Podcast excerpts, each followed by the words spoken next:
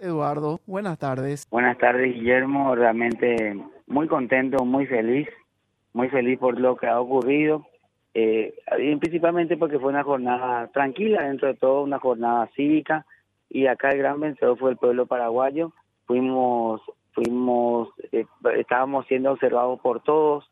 Eh, me consta eso porque creo que más de 78 periodistas internacionales estuvieron acreditándose en, el Partido Colorado, entonces estuve viendo que hubo un gran interés por parte de, la prensa internacional, inclusive de los medios, inclusive gente de periodistas de Japón se acreditaron en New York Times y muchos mucho de ellos y realmente muy contentos por lo que ha ocurrido. Estamos felices y muy alegres, gracias a Dios, como dije mm. ayer, y, y, esto nos da mucha, mucha, mucha, mucha fuerza, ¿verdad? sabíamos que estábamos bien, sabíamos que la diferencia iba a ser grande, aunque se quiso instalar que, existía un cabeza a cabeza, lo cual nosotros sabíamos que no era así, lo percibíamos por los trabajos que realizábamos, por la visita a nuestros candidatos, por los recorridos, pues nosotros dividimos el trabajo, era la parte política, la parte de control electoral, que no solamente para el día de, sino que nos preparamos con mucha anticipación, pues está a cargo nuestro la decisión de candidatura, todo el proceso legal, como también lo que es la organización y las 60 mil almas que, se, que salieron para defender el voto y hacer el control electoral realmente lo, ha, hecho de esa manera. Planificamos esto con tiempo y el plan fue ejecutado a cabalidad y muy muy contento con todo eso. Hoy ya feliz, pues imagínate, tenemos, pero estaba mencionando, 430 mil otra diferencia para el presidente de la República. Tenemos 15 gobernadores de 17. Tenemos 23 senadores de 45 con mayoría propia.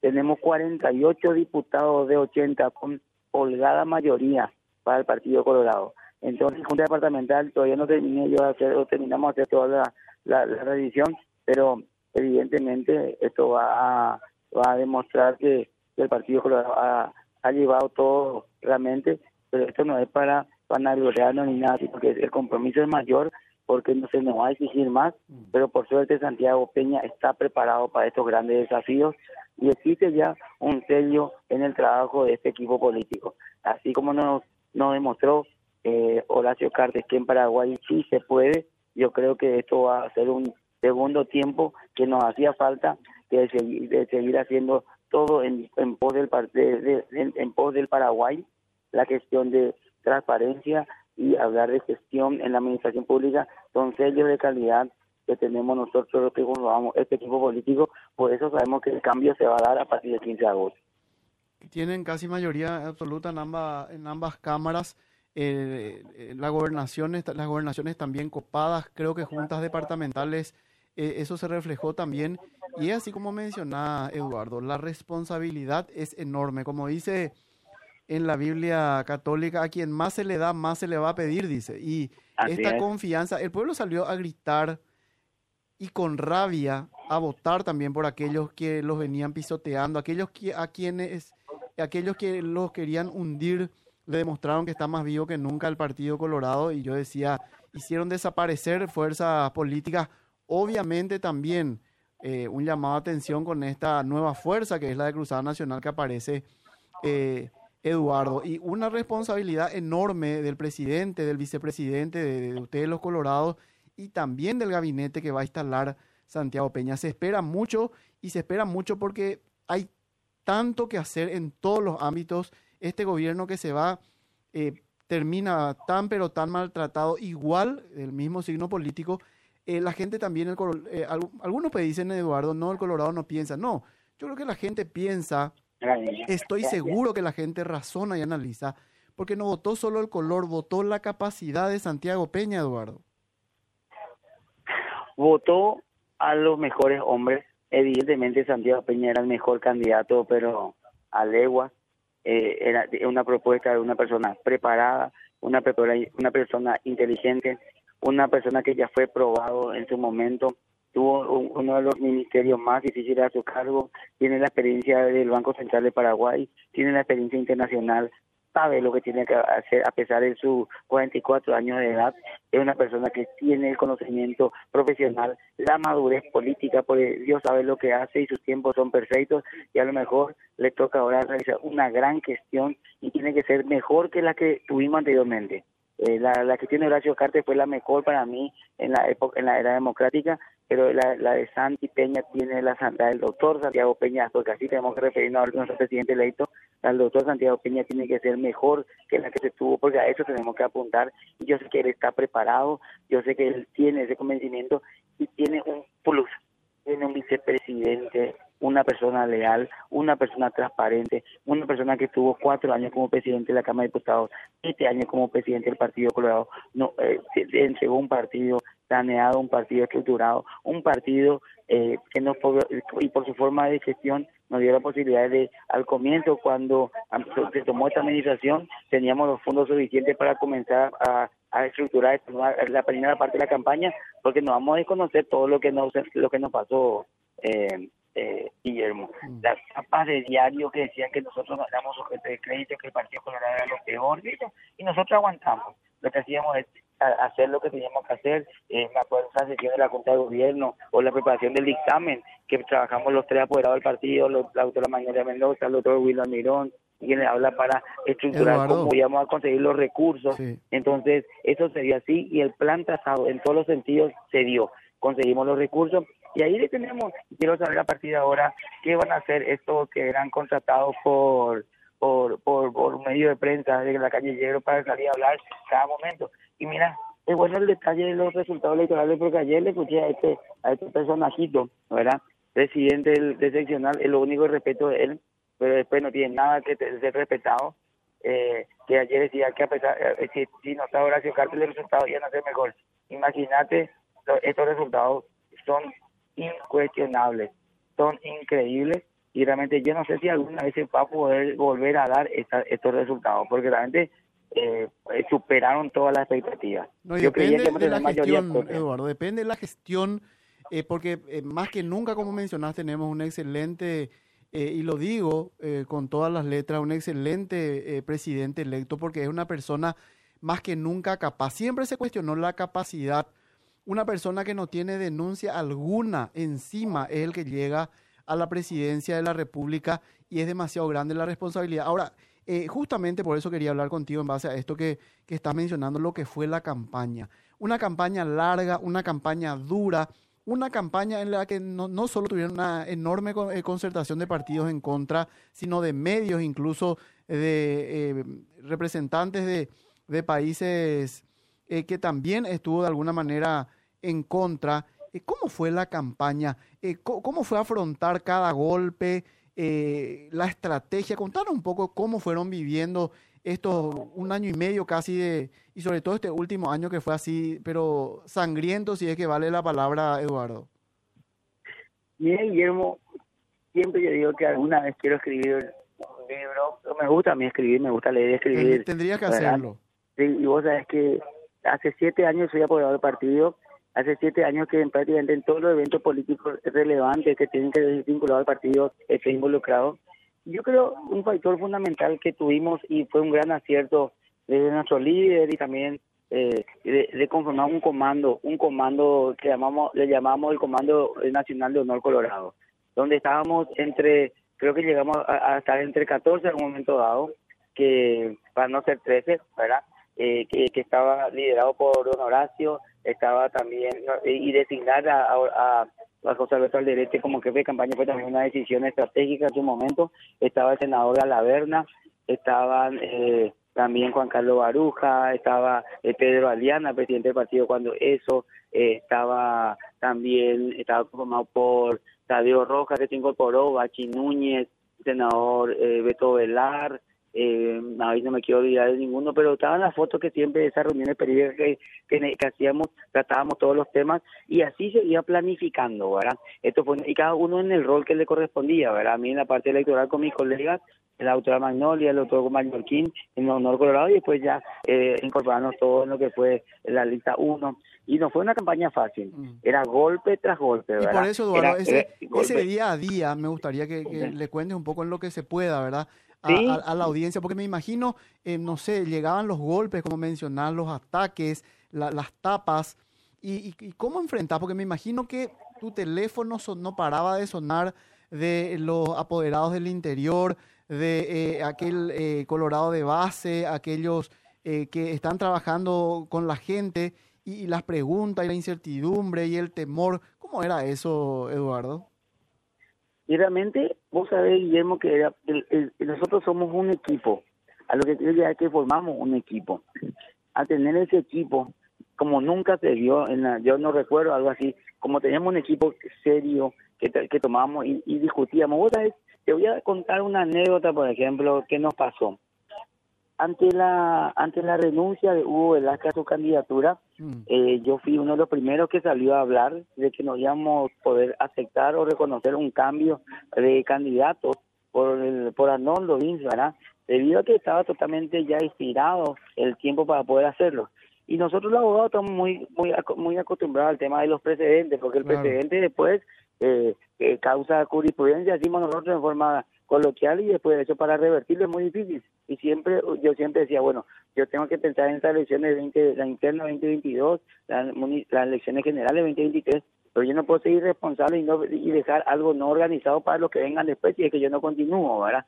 Entonces me preocupaba el precedente y yo tenía una postura que salía a manifestar eh, por los medios también eh, sin hablar con la gente de comando y siempre yo decía lo que era ya una decisión del comando de lo que era una decisión eh, de, de, personal o una postura personal. Pues nosotros siempre podemos discutir y podemos hablar eh, nadie nunca nos cercenó, cercenó ese derecho a pesar de que muchos no, no lo dicen y otros sí lo han demostrado hace poco nada más pero nosotros podíamos tener una, una posición. Yo tenía mi posición jurídica y si no, eso yo recuerdo que eso se dio un día viernes en la renuncia de, de Velázquez ese tuvimos ese fin de semana yo recuerdo que viajé y ahí es eh, la convocatoria que se dio para el día domingo de la presentación de Arnoldo Vins.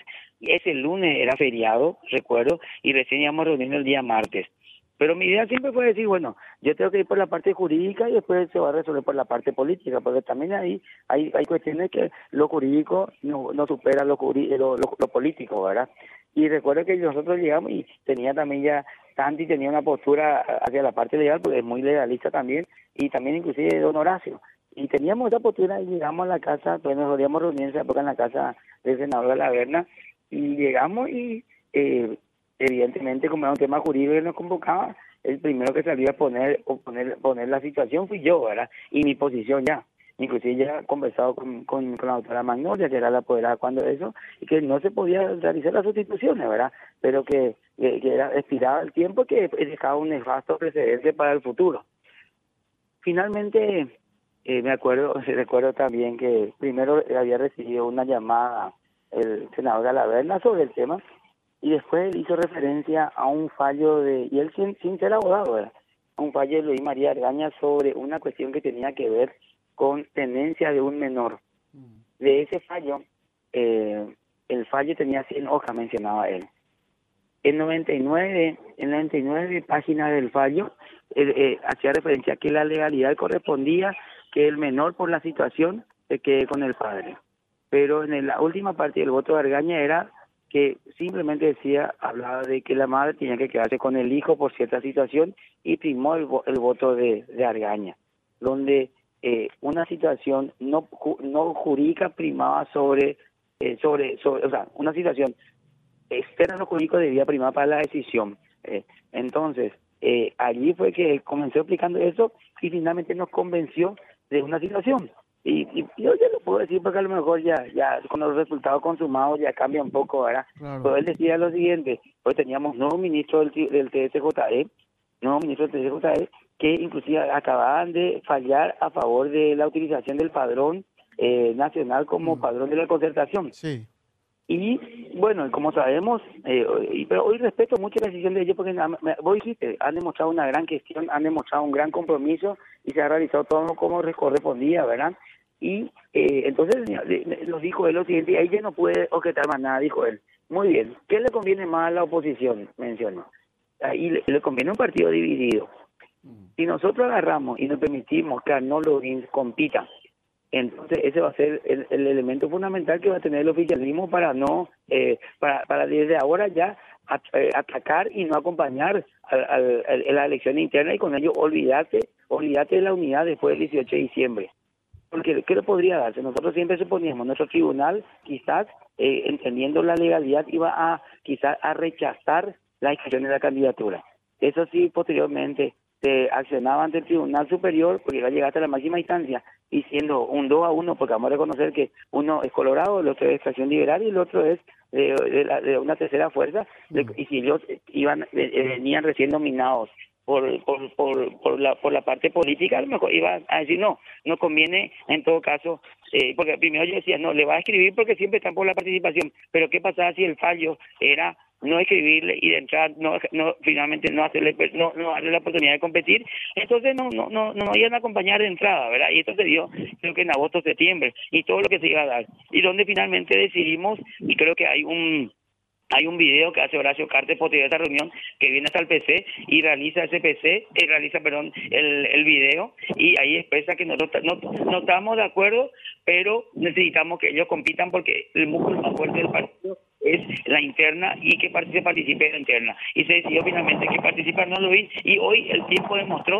que fue una decisión sumamente saludable porque el factor de la unidad para el partido en esta oportunidad sin entrar a discutir nada más, es el gran aporte que dio Arnoldo a la campaña en esta última parte. Vos sabés que eh, justamente me decía una persona, una, una tía justamente muy querida, me decía, yo le admiro a Arnoldo, se sentó, se sentó en una mesa después de haber sido candidato, todo lo que trabajó y sin duda eso sumó para la candidatura de Santi Peña y para esa unidad de la que estás hablando, Eduardo, porque además él fue el que puso el pecho por, ese, por esa otra parte del Partido Colorado por, esa, por ese otro sector y salió a recorrer con Santi departamento por departamento y ciudad por ciudad. Y mira, por eso te digo, creo que esta anécdota es bueno que se sepa, ¿verdad? Y porque hay cuestiones que son tan interesantes que, así como Calde hace poco escribió, lanzó su libro en su memoria, yo creo que esto va a ser parte de mi evidencia, ¿verdad?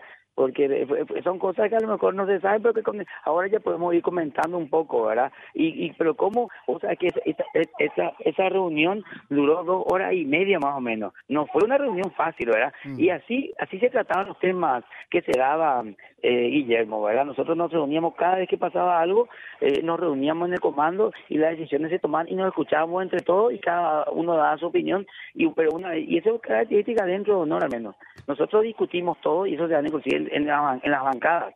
Se discute todo, pero una vez que se toma una decisión, aunque uno no está de acuerdo, acompaña. Sí, tuvieron, tuvieron aquellos que de verdad mostraron que son colorados y que se pusieron la camiseta y tuvieron otros, Eduardo, durante toda la campaña también, incluso, no lo dije yo, no lo digo yo, lo dijo el mismo Juan Carlos Calega Laverna y otros políticos también que operaban en contra del partido pese a haber sido candidato como Marito. Y acá te hago una pregunta que, que hace la audiencia. Yo cumplo en leértela. Dice, hola Guille. Y Rosana, no sé si está. No, no, Rosana está eh, brindando. Vamos a hablar con ella más adelante. Preguntarle a Preci Eduardo González si no merita la expulsión de este traidor y delincuente de Marito, dice. Y mira, eh, Guillermo, eh, realmente lo que yo vi, lo que a mí me pareció, yo puedo decirte que no se dio un acompañamiento como como como sí hizo Horacio Cartes cuando ganó Mario Aldo Benítez, ¿verdad?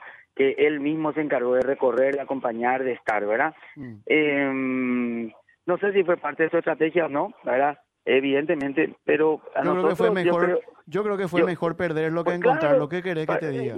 Para mí, para mí es categórico que sí, ¿verdad? Porque realmente una persona que tiene el 80% de rechazo ciudadano eh, no, no, no, no, no es una persona que tiene, no es muy interesante, ¿verdad? Y aparte te voy a decir, o sea, él, yo creo que él perdió el liderazgo político real hace tiempo. Mm. el, el movimiento, su movimiento que le, le dejó ganar era Colorado Añetepec, un, un, movimiento sólido que, que llegó, que, que, se consolidó y que estuvo. Pero ellos mismos, ellos se encargaron de extinguirlo.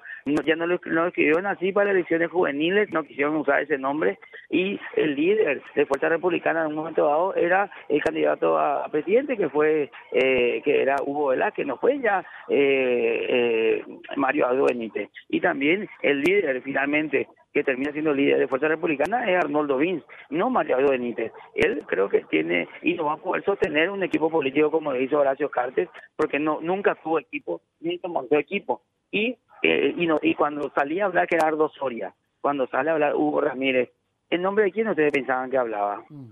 o ustedes pensaban que ellos tenían autonomía para hacerlo. siendo ellos siendo funcionarios de, de Itaipú. ¿verdad? Este que era Rosario, un tipo tiene, tiene asignación de Itaipú, cobró una iniciación de Itaipú, o sea, está allí con cargo en Itaipú. Si el presidente de la República veía que esto perjudicaba al partido, el cual le dio la oportunidad a su familia y a él para llegar a ser lo que es, le, hubiese hecho callar a este equipo, ¿verdad? Porque no hizo más que perjudicar, o que intentó, no perjudicó, realmente no nos perjudicó, al contrario, eh, le utilizaron a él o él fue utilizado y él se dejó de ser utilizar para perjudicar al partido. Para mí, claramente, eh, nosotros, yo creo, o sea, voy a hablar de forma personal, ¿verdad? Eh, hay que tener memoria, hay que tener memoria. Y hay cosas que no pueden volver a ocurrir.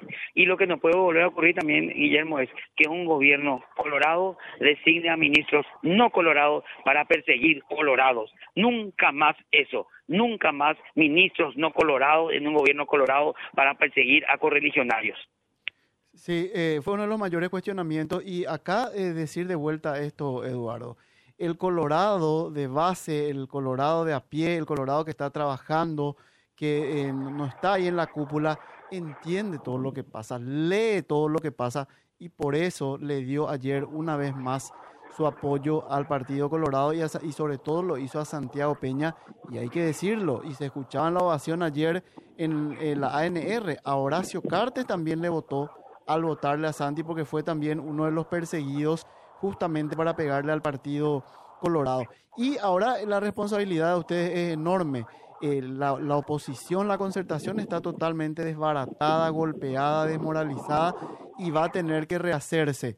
Eh, Efraín finalmente reconoció que perdió y eh, con los ganadores que, que son ustedes hay que ver cómo van a seguir porque van a necesitar un partido unido y además unido con todos los sectores para que Santi pueda gobernar, Eduardo.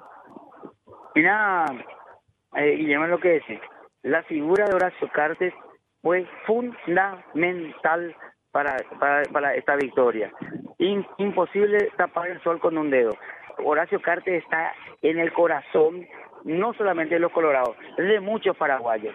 Es una persona que cuando sale afuera, cuando cuando se muestra públicamente, es ovacionado. Y mira que te, digo porque me, porque yo veo, porque yo siento, porque lo acompaño últimamente. Antes era más, era más con una figura apoderado y hoy estoy un poco, mucho más cercano a él. Y él es una figura que el pueblo le quiere porque es una persona que genera trabajo, que generó mejores condiciones de vida, que demostró que en Paraguay sí se puede cuando hay gestión y cuando hay cuando no hay corrupción.